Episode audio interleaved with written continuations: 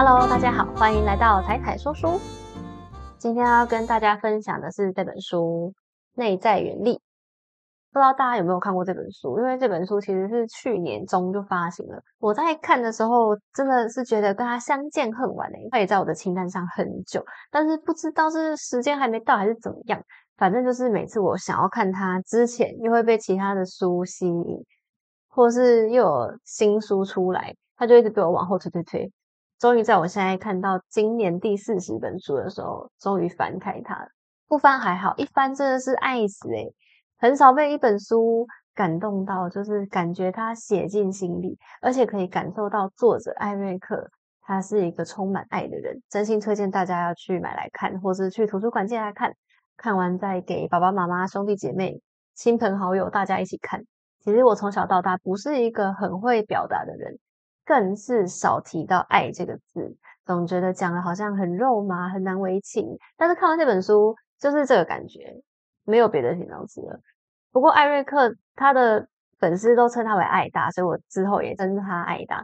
他在书中倒是没有一直强调爱，他没有要一直强调爱不爱什么的。他提到更多的是热情、包容心，还有内在的能量。向他举例，马丁路德金恩博士。德雷莎修女就是内在能量很满的人。我觉得艾大本身也是一个内在原力爆表的人。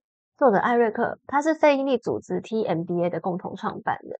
TMBA 是一个结合了不同学校、不同系所的学习交流平台，是从台大商学院跟财经学院开始，然后十几年来一直无偿的帮助各大的 MBA 学生们，提供他们一些资源呐，教他们进入职场之前的一些训练等等。艾大从台大商管所毕业之后，就在金融领域待了很多年，所以他有丰富的金融投资还有行销经验。然后在四十二岁就财富自由了。他离开职场之后，但是退而不休，还是继续经营他的利他事业，几乎就是百分之百投入利他了。而且他持续的推广阅读，他有一个脸书专业叫做艾瑞克爱投资也爱阅读，他常常在上面分享他读到什么好书、什么新书。然后新书也都会举办一些抽书活动。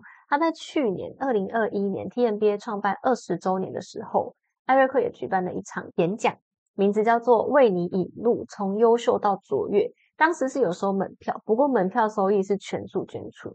我那时候没去，但我后来有看回顾的影片。那个影片就是台下大家满场掌声，有兴趣的观众，我把链接再放这边，大家可以点进去看。短短一个小时，艾大自己就讲到哽咽两次，他整个都是性情动人。然后这本书其实就是这个演讲内容的扩充延伸版，他把书中的演讲内容，因为演讲只有一个小时嘛，能讲的东西有限，他把里面的概念用更多的案例，然后更详细的说明，再加上艾大本人，他一年速读一千多本书。所以他又在结合了他读书读到的各路好书的精华，在这本书里面。毕竟，因为好的观念在不同的书其实都会不约而同提到嘛，像是之前也有介绍过一些成长型思维啊、设定目标或者无限思维等等这些心态，也跟作者有一些不谋而合。所以他也都把它浓缩整理在这本书里面。看完这本书，大概就像喝了浓缩精力汤一样吧，一次吸收了很多本书的精华。另外，这本书它也有很贴心的设计，它正反面都是封面。虽然因为我买的是电子书，所以我就只有一个封面，但是它是书局，你可以去翻它的书，两面封面的颜色是不同。然后书中它有列出九项心态的设定，就是这个设定可以帮助我们应用在生活跟工作上。其中五项是偏向对外的行为，四项是偏向内心的修炼。所以艾瑞克就设计说。外向者适合从橘红色的封面开始读，它是从对外的改变到对内的改变。那内向的就是反过来，它是从绿色封面开始读，变成是从内而外。然后它每个章节后面还会再表列说，普通人的设定是什么，发挥内在原理的设定是什么。然后你可以接下来做什么行动来展开改变，他会列行动清单给你。所以如果你看完每个章节，觉得啊内心很澎湃，我现在想要立刻做点什么的时候，你就可以立刻跟着行动清单开始踏出第一步。比如说像第一章节叫做“一人公司”，它就是说哦，以前我们工作的时候可能会觉得公司是老板的，又不是我的啊，我领多少钱就做多少事啊，我做太多事就要拒绝啊。但如果你今天把经营公司，像经营你自己，或是经营自己的公司一样来经营的话，就不会是这个心态了嘛。什么是内在原理？所谓的内在原理，英文就是 inner force，可以说是每个人内在的能量。这个词来自大家应该知道至至少听过的电影吧，《星际大战》系列。年轻一点我不知道有没有看过，但它就是一个经典。电影里面的原力就是一个无形的能量场，只有懂得运用它的绝地武士才能动用原力。而内在原力则是存在我们每个人心中的一种影响力，你能够透过一些有形的，比如说文字或是肢体动作、影片什么的。或是透过无形的，像是同理心、慈悲心这种方式来引发别人的动机，进而跟你一起完成某一件事情。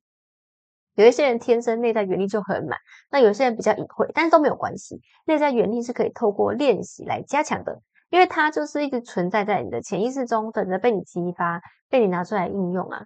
这本书就是用实用的九个方法，因为你自己要去练习，你也不知道怎么练习。那艾瑞克就列出了九个方法，引导所有人可以召唤出你的内在原力。所以，不管你是内向的人还是外向的人，每个人都可以找到你的热情所在，我们都可以对外发挥影响力。而且，艾瑞克他自己身为高敏感人中的极度共感人，他说他的一些感官真的是一般人的三倍哦，不是只是情绪敏感，他的感官也很敏感。他说他以前住在美国二十七楼的大楼的时候。他可以感受到地下地下铁经过的震动啊，他都有感觉。然后房仲父母可能都觉得很疑惑，所以艾瑞克他对于周遭人们的情绪波动是可以非常明显的同感。他也很在意其他人对他的看法。如果真的要把人分成内向型或外向型的话，艾瑞克绝对是内向型里面最内向的那一种。但是他并没有把这当成弱点，他反而发挥内向者的优势，像是善解人意啊、心思细腻等等。来做他现在在做的事情，像他去演讲，就可以很细腻的感受到观众的互动、观众的反应等等的。那外向者的天赋可能就像是幽默感呐，很有感染力之类的。不管你是内向型还是外向型，其实每个人内心都有自己的内在原理。那因为书里面内容很多嘛，它有九大设定，因为我也不想爆太多雷，所以我就挑我觉得最有感触的四个原理来跟大家分享。第一个，艺人公司。像经营自己的公司一样经营自己，你会不会有时候突然觉得现在的生活状态好像感到有点迷惘，或是你在遇到一些人生困境，站在一些大大小小人生路口的时候，希望有一盏明灯可以指引你方向。我们每个人从学生时期到出社会找工作，多少都为了追求成就而辛苦着吧。不管这个成就是什么，是赚多钱，还是你要有高职位，还是你想要家庭美满。很多人可能也都做到了，但有时候却突然不知道，那接下来做到的下一步要怎么做，然后感觉有点空虚，就是外在的成就似乎填满不了内心的快乐。其实外在的成功并没有标准定义，每个人的定义都不同，一切的问题都是从你想要成为什么样的人开始，也就是书中第一个我觉得最重要的概念叫做 be do have。以往我们都是 do have been，就是我做什么。所以我拥有什么，最后成为什么。例如，我学会计，我得到会计师工作，所以我就当一个会计师。那发挥内在原力的信念，则是以终为始，他会去从终点找你想要成为什么样的人，所以我去做这个选择，做这件事情，最后我就可以得到它。所以，当我们感到迷惘的时候，如果你是做了什么才去想成为什么样的人，那你就会不知道你要做什么啊。那如果是从 be do have 出发的话，就会变成是你感到迷惘的时候，你想着你想要成为的样子，那当下的选择就会比较容易了。像查理蒙格在二零零七年对南加大毕业生的演讲的时候就说，要得到你想要的东西，最可靠的方法是让你自己配得上拥有它。然后艾大又补充了，如果你还不知道你的热情所在，你不知道你想要成为什么样的人的话，就多看一点书吧。世界上伟大的人，要不是自己写的书，不然就是有人帮他写的书。你总是可以在书上找到你向往的样子，你想要成为什么样的样子？这个样子可以激发你的热情，然后再回头检视看看你自己有哪一些你可以用的专长啊、优势，是可以对应到市场需要的地方。因为这世界很大，一定可以找到属于你的位置。所以讲这么多，其实是要跟大家说，当你从以终为始出发的时候，你在上班就不会只想要偷滑脸书。当薪水小偷了，因为你的每一刻都是在经营你自己人生的事业，你的选择是从你最后想要成为什么样的人开始。第二点，三份工作让人生保持快乐。我们大部分的人为了养家活口，多少都从事着一份有薪水，但不见得是你自己很爱的工作。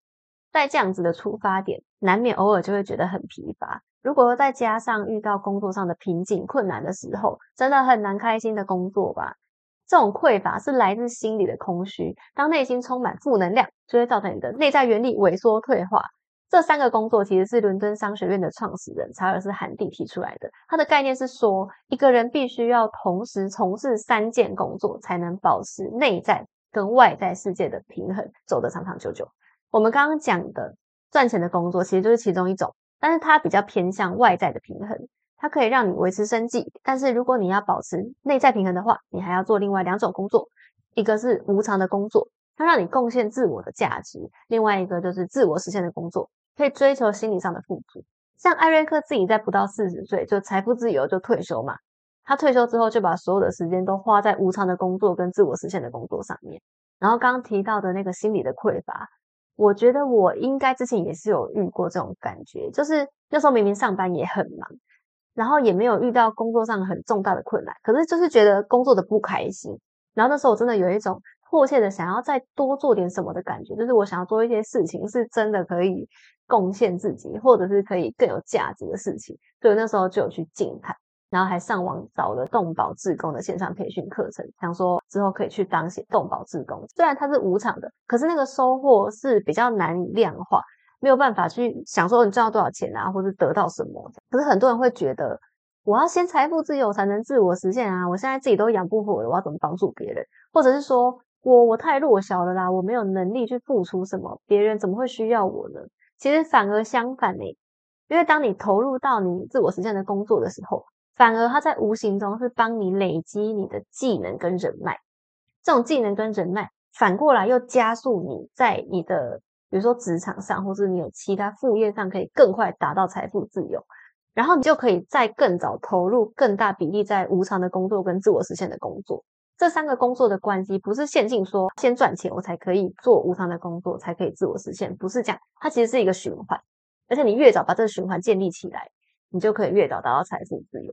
所以无偿的工作更重要的是可以滋养灵魂。在这里，艾大就提供了一个我们在各个时期可以投入利他比重的建议。因为你说那十岁的小孩要怎么利他？哎，十岁的小孩也可以利他啊。因为艾瑞克说，每个人投入利他的比重应该要大于等于你自己的年龄。比如说，十岁小孩他可以设定十趴用在利他，这个利他不是金钱的利他，而是心意的衡量。他可以在学校帮助其他同学，他可以捡垃圾啊，他可以教同学写数学啊，他可以帮老师拿东西呀之类的。大学毕业生二十二岁就是二十二趴嘛，那你退休就是六十趴。就是可以从一点点开始利他，然后随着能力的累积，逐步提高利他的比重。不要小看这一点点的付出哦，你的付出会让你自己变得更有影响力，不知不觉会影响别人。第三个点，成功方程式。在三十年前，日本的创业大神稻盛和夫前辈为了激励同事，他提出一条成功方程式：成就等于热忱乘以能力乘以思考方式。热忱跟能力这个比较好想象，它的分数就是介于零到一百分，就是你有多有热忱，再加上你多有能力，那乘起来就会比较高嘛。不过这后面还有一个重点，思考方式，它却是正一或是负一，也就是取决于一个人的态度。如果你的热忱跟能力用在错的地方，比如说你整个人充满了负能量，或是你很自私，不想要付出，这个思考方式就会是负一，乘出来的成就结果就会是负数啦。唯有当你找到你的天命，让你的热忱是一百分，然后再磨练你的能力也达到一百分，最后再加上全心全意的投入的这个思考方式，你的分数才会是一百乘一百乘一，才会是一万分的满分哦。像洪金教授就说，天才是放对地方的普通人，普通人是放错地方的天才。不过这个方程式是在三十年前提出的，三十年前还没有网际网络，所以我们现在有了网际网络之后，资讯量大爆炸，然后讯息又传递很快。所以，爱达在方程式后面又加入两个因子，也就是成功者的防护罩跟人际杠杆。成就等于热忱乘以能力乘以思考方式，再乘上成功者的防护罩跟人际杠杆。成功者的防护罩的数值是介于零到一，它就是表示说，有时候你可能面对过多的资讯，不管是对还是错的，或者是有一些不请自来的负面能量啊、杂音什么的，面对他们，我们必须要维持强壮的心理素质，还有逆思维的能力。逆思维是我现在在看的另外一本书，他的意思是说，我们要随时培养重新思考的能力，不要把所有事情都当成固定的、已知的、确定的，随时都要重新思考。然后，当你有这样子强壮的心理素质的时候，才可以对于那些跟目标无关的事情，可以不受影响。你可以专注在自己的目标上面。这样就不会消磨掉成就啦。因为如果你的成功者的防护罩是一，乘出来就没有影响。但如果你今天被影响了，被打折了，剩下零点八、零点五，那你的成就也会一起被打折。人际杠杆就更好理解啦。网络效应就是让以前只能影响身边朋友的事情，可以扩大到生活圈之外嘛。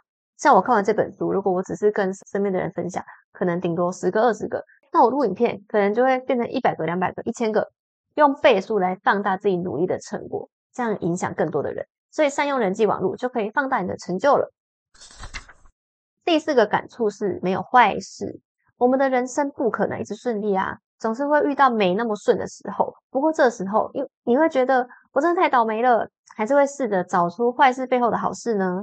老实说，找出坏事背后的好处这个信念，如果是别人来跟你说，听起来就会很像风凉话。就是我已经觉得我很衰了，别人还跟我说想开一点啦，其实没那么差啦。如果我是听的人，我应该会觉得你你又说得到是很容易。但是如果一个人的内在原力够的话，他就会有能力自己转念，找出每一件事情发生它背后可以给你带来的什么启发。它不一定让你舒服，不一定让你开心，但是至少是可以带来一点点启发啊，甚至对你有一点点好的部分。作者在书中就说了一个他自己的故事。他说他国中的时候发生意外，摔断了两只手，而且他的右手还比左手严重，整整半年不能动。而且想必非常痛吧？在那半年期间，他只能练习用左手写字，用脚打游戏，甚至他去考试，学校也不会优待他，他也是要用左手考段考。在这种情况下，你能够找到背后带给你什么好事吗？艾瑞克不止找到，他还找到两件好事。第一个是他身为右撇子，一辈子都在训练自己的左脑，也就是逻辑脑。那这半年的左手训练，他积极的强化了管理感性、艺术、抽象化思考的右脑。艾达现在就认为，他能够现在写出这些兼具理性、感性的文章，跟那段时间的训练有密切的关系。第二，那段时间也拉近艾大跟艾大爸爸的距离。平常他爸爸工作很忙，下班后还要应酬啊。那个时代很多父母亲都讲嘛，几乎都没有时间陪小孩。但在那几个月，爸爸每三天就要开车载着艾大从台中到彰化去换药，车程就是大概来回至少两个小时啊。回来他们可能又会一起去吃个宵夜啊，聊天什么的。他爸爸就会整个晚上都陪在他身边。这段回忆，艾大他在演讲里面说起来的那个描述，听起来他还是印象很深刻。而且他说，他爸爸从头到尾都没有责骂他，就是一直都是很积极的陪伴他复原，然后也很心疼啊。所以在那个时代，也就是国中嘛，国中小孩其实都是青春期，有点叛逆，就可能回家也不太想跟爸爸妈妈讲话。但那段时间就让艾大确定他的爸爸是爱他的，也更影响了一个孩子在那个阶段的人格养成。除了没有坏事之外，当然也没有坏人啦。每件事情的发生都是大自然的其中一件事嘛，本身没有所谓的好跟坏。你有能力找到坏事背后的好事，就代表这个人拥有感恩的能力，还有感恩的心。而感恩就是一个强大的内在原理。同样的道理也适用在人身上哦。世界上没有所谓的坏人，大部分都是好人。只是有些人在社会压力下，可能转变了信念，做出了不当的行为。那你仔细想想，有谁是天生想当坏人的吗？没有人一出生就立志说我要当坏人这样吧。有时候你想想，可能在工作上会遇到很难相处的人，或是跟你竞争的人，其实他们也都不是坏人，他们只是可能当下跟你刚好有一些对立关系，或是立场上有点冲突，他立场所需，他也没办法。那这些人他其实不一定都是坏人，甚至他可能都是你生命中的贵人。有这个人的存在，他会激发你的潜力，提供你努力的动力，甚至会让你觉得哦，我要怎么样调试这件事情。所以一件事情都取决于你的想法，看你能不能利用这个机会来强化你的内在原力。所以这边也有一句话，我也觉得是金句。他说：“当我们的意念改变了，行为就会改变；行为改变，改变你的习惯之后，你的身体也会跟着改变。一切都是取决于你的意念，就是你怎么想，最后就会影响整个结果。所以我以前也会把竞争对手或是一些不友善的同事当成敌人。”现在就开始学着不这么想啦，因为当我们把所有的问题那个尺度往上拉，拉到从宇宙往下看，不是有一些去过外太空的太空人也有这种心得嘛？就是当你从外太空往地球看，看到的只会是一颗星球，你根本看不到下面的人啊！一切事情都显得这么微不足道，不管什么事情，对宇宙来说，其实都只是一瞬间。哪有还分什么好事坏事、好人坏人？讲这么多，不知道我的文字能够把艾瑞克的人生演算法概念传出去几趴的？因为我在写的过程也是一直觉得很矛盾，就是看完很多感触，一方面想多讲，一方面又不想爆太多人，而且内容其实也丰富到我也没办法全部说完啦，所以就挑出其中的四个觉得比较有感触的项目跟大家分享，但其实很多都还是很有感。而且我自己作为爱大的粉丝，能够作为其中一个人际节点，在扩大这本书的影响力，其实觉得这样也很够啦。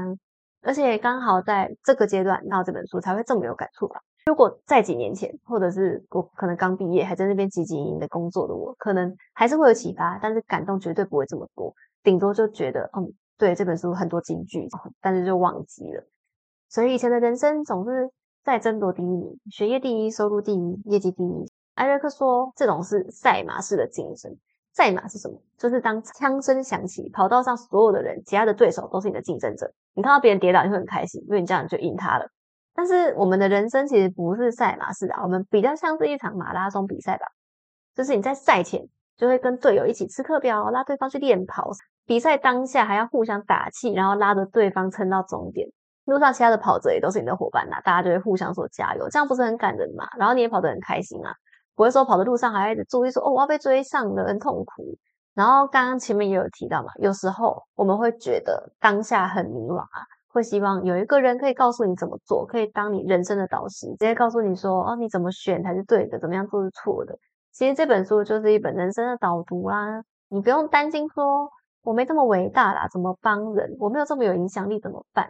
其实只要在心态上往正向的那一面调整，最后内在原理就会成为你身体的一部分。毕竟改变本来就是一点一滴的累积，不是说看完书就哇内在原力就爆了，不可能啊！只要我们每一次的选择都多想一点，然后从好一点的地方开始就好。像艾瑞克有一句话就说：“我们一生的路径都是由大大小小的选择所构成，我们决策的品质决定了人生的品质。所以每次的选择你都选，比如说你有两个选择、三个选择，你都选发挥内在原力多一点的那一边，然后每一点就会差小小的差异，最后就会累积。”加上时间的复利加成，就像原子习惯里面说的，一天一趴，一年后就会三十七倍嘛。印象中，加上时间的复利，最后就是很可观的内在原理了。希望今天的书可以带给大家帮助啦。